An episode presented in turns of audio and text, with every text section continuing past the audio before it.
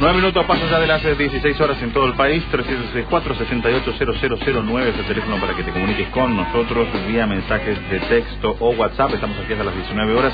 Eh, hay información también de último momento. Es interesante también de, compartirlo y poder hablar eh, sobre la aprobación o media sanción de diputados. Exactamente, lo decíamos con Caro eh, al inicio del programa. hace un ratito nada más se aprobó entonces la ley de emergencia alimentaria en la Cámara de Diputados.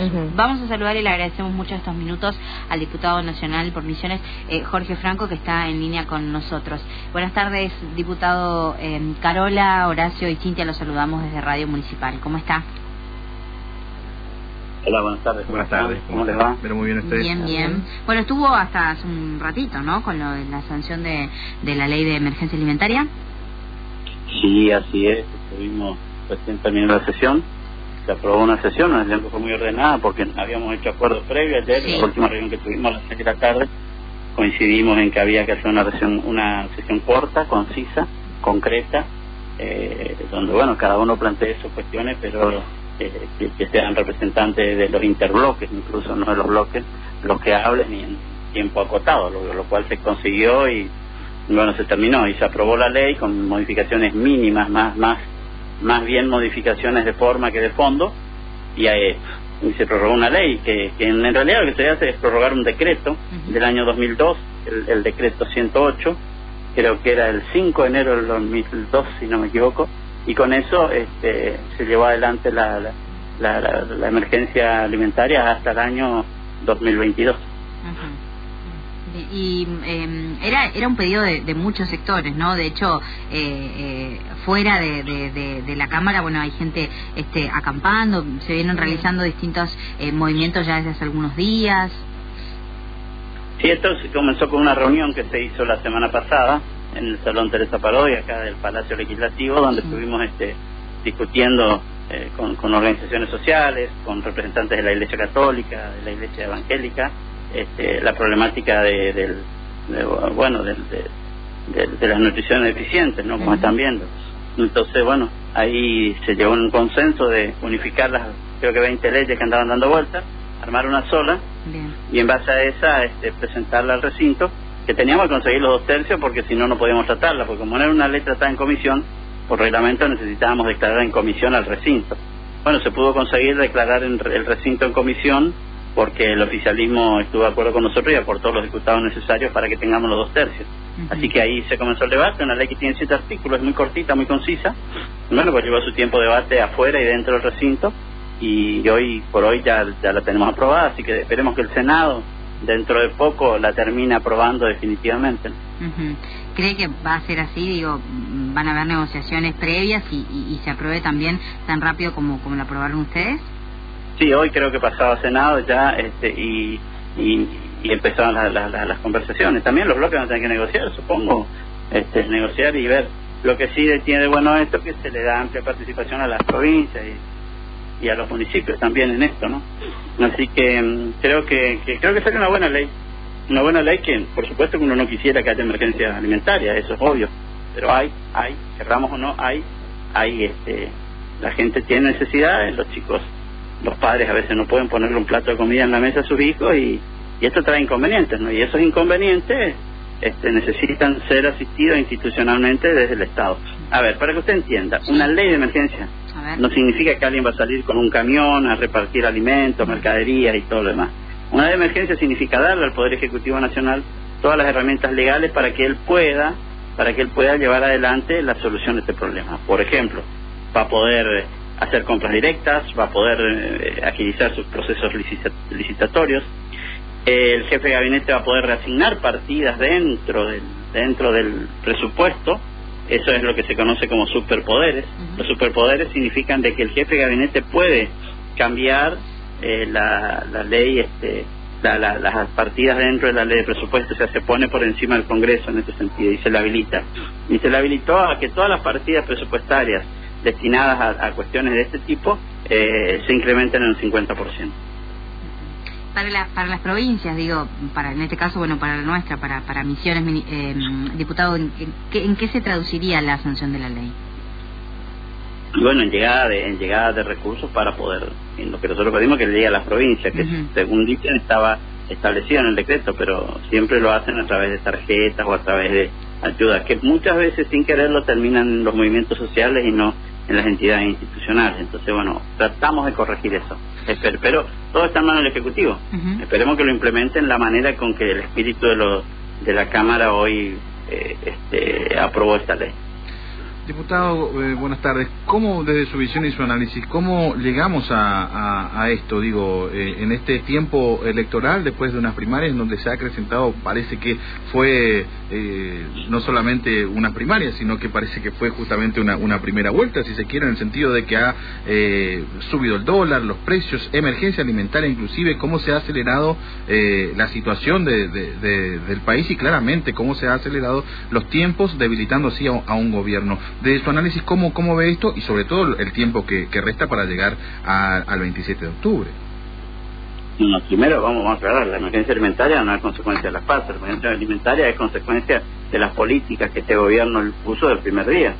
Usted habrá visto que todas las partidas sociales disminuyeron, no llegan los planes verticales de salud, disminuyeron la asistencia a las personas, eh, disminuyeron la asistencia al FAMI, eh, se cerraron puentes de trabajo, el salario real hace 20 meses que viene perdiendo, se disparó la inflación, hubo una devaluación, eh, el mercado el mercado interno eh, prácticamente desmantelado y bueno, obvio que íbamos a llegar a, una situación como esta, ¿no? Que íbamos a llegar a una situación como esta. Entonces, este, hoy por hoy, eh, este gobierno que, que, mira mucho al mercado y a las cuestiones financieras y mira poco a la sociedad, este, demostró otra vez más que en Argentina los proyectos neoliberales no funcionan le pasó a Caballo con Menem, le pasó a, a, De la Rúa con su ministro de Economía y le pasó a, a bueno, ahora le pasa ahora a Macri, digamos. Eh, a lo mejor los modelos neoliberales son buenos, pero para otros países del mundo, no para el nuestro, donde tenemos un concepto de movilidad social, donde entendemos que la sociedad, que la economía debe estar al servicio de la sociedad y no la sociedad al servicio de la economía, donde entendemos que el mercado interno para nosotros es muy importante y con eso pensamos que resolver temas de déficit. El déficit se puede resolver gastando menos o aumentando la recaudación. Y yo creo que si le ponemos plata en el bolsillo de la gente para que gaste, va a aumentar la recaudación. Y no hace falta ajustar para que el déficit se, resuelva. Si no, veamos el ejemplo de, de en sus primeros años de gobierno. Hay que hacer un déficit comercial. El déficit comercial con una balanza de pago positiva significa que tenemos que tener, digamos, exportaciones por encima de las importaciones. Pero para eso tenemos que regular que el producto entre. Estados Unidos está discutiendo con China hoy qué regulan y qué no regulan y nosotros acá libran el río, que entre lo que quiera, que vendan lo que quieran, incluso a expensas de destruir nuestra industria nacional. Por supuesto que si está destruida la industria nacional van a bajar las exportaciones. Eh, esto tiene un equilibrio, que es el equilibrio que este gobierno no, no, mantiene. Mira solo al mercado, mira solo lo financiero. Pero no lo he visto al gobierno decir, a ver, ¿cómo hago una línea de incentivo efectiva a las pymes? ¿Cómo le ayudo a las pymes a que lleguen a fin de mes? Tendré que subsidiar la luz de las pymes para que todas estas cosas que sacaron nos convencieron a los argentinos de que era mala palabra subsidio. Nos quisieron hacer creer a los argentinos de que Doña Rosa tenga un aire acondicionado estaba mal. Nos hicieron creer a los argentinos de que, que un pobre tenga un teléfono o que el hijo de un pobre llegue a la universidad y se reciba de profesional estaba mal. Entonces, ese, un modelo uno no lo quiere. Si nosotros decimos somos maestros y artífices de la movilidad social no nos gusta y, no, y bueno, hoy el país va a tomar orientación. Yo no creo que venga cuestión milagrosa, no hay que esperar milagros de Alberto Fernández, pero sí esperamos, esperanzados de que él va a encarrilar el país en una senda que va a permitir apuntar al mercado interno, que va a permitir a un diálogo maduro con las provincias, un diálogo que no significa solamente los votos de senadores y diputados, sino un, diálogo de ida y vuelta, eh, va, va, va, va a encaminar hacia una una mejoría de los sectores que están más postergados, de los sectores sociales, y también estimulando a los sectores productivos, porque así debe ser, porque esa es la burguesía nacional, es la que da trabajo y comida y, que genera riqueza, pero tampoco podemos equilibrar a nivel impositivo a una pyme, a una gran empresa, digamos, todas esas cosas hay que hacerlas para que este, el Estado pueda estar equilibrado y que, bueno, esos dos grandes parámetros, la balanza comercial, y si queremos la balanza de pago y el y el y el y el, y el déficit o, el equilibrio fiscal interno permitan generar condiciones macroeconómicas y eso a la larga va, va, a permitir que la gente esté bien pero la gente la, macroeconomía se va a resolver si la microeconomía también funciona bien, pero querer resolver la macroeconomía sin que la microeconomía, el día a día de los ciudadanos argentinos esté bien, me parece políticamente una visión incorrecta, ¿no? Por último, diputado, eh, eh, se habló sobre el proyecto de reperfilamiento. ¿Hay algún trascendido de esto? De sus palabras se desprenden que también, esperando eh, algún escrito o algo, ¿tienen alguna certeza de lo dicho por el ministro de Hacienda, no en la CUNSA, y, y de qué se trata ese reperfilamiento? Cuatro letras, nada. Estamos esperando todavía. El lunes viene la CUNSA, así que yo estoy en la Comisión de Presupuesto, así que voy a estar en la reunión donde él presenta el presupuesto a las 15 horas este, y ahí supongo que, que le preguntaremos o, a lo mejor ya cambiaron de idea, no sé, pero vamos a ver.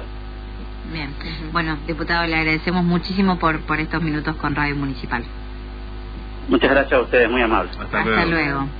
Bien, el diputado nacional Jorge Franco entonces terminaba hace un ratito nada más la sesión en la Cámara de Diputados donde se sancionó, o tuvo media sanción en realidad, ¿no? Eh, la ley de emergencia mm, alimentaria ya va a pasar rápidamente, como bien lo decía él, al, al Senado y, y esperan que se logre también esto, ¿no? Poder lograr la, la aprobación entonces de, emergencia alimentaria que se va a traducir entonces en eh, autorizaciones para aumentar las partidas presupuestarias, ¿eh? tarjetas, como bien decía, tarjetas sociales para que le llegue también a, la gente, ¿no? Está un poco de ayuda, algo que se venía pidiendo ya hace algún tiempo y varios sectores, ¿no? Organizaciones sociales, distintos movimientos, inclusive están acampando, estaban solicitando esto ya desde hace algunos días, hubo algunos enfrentamientos también.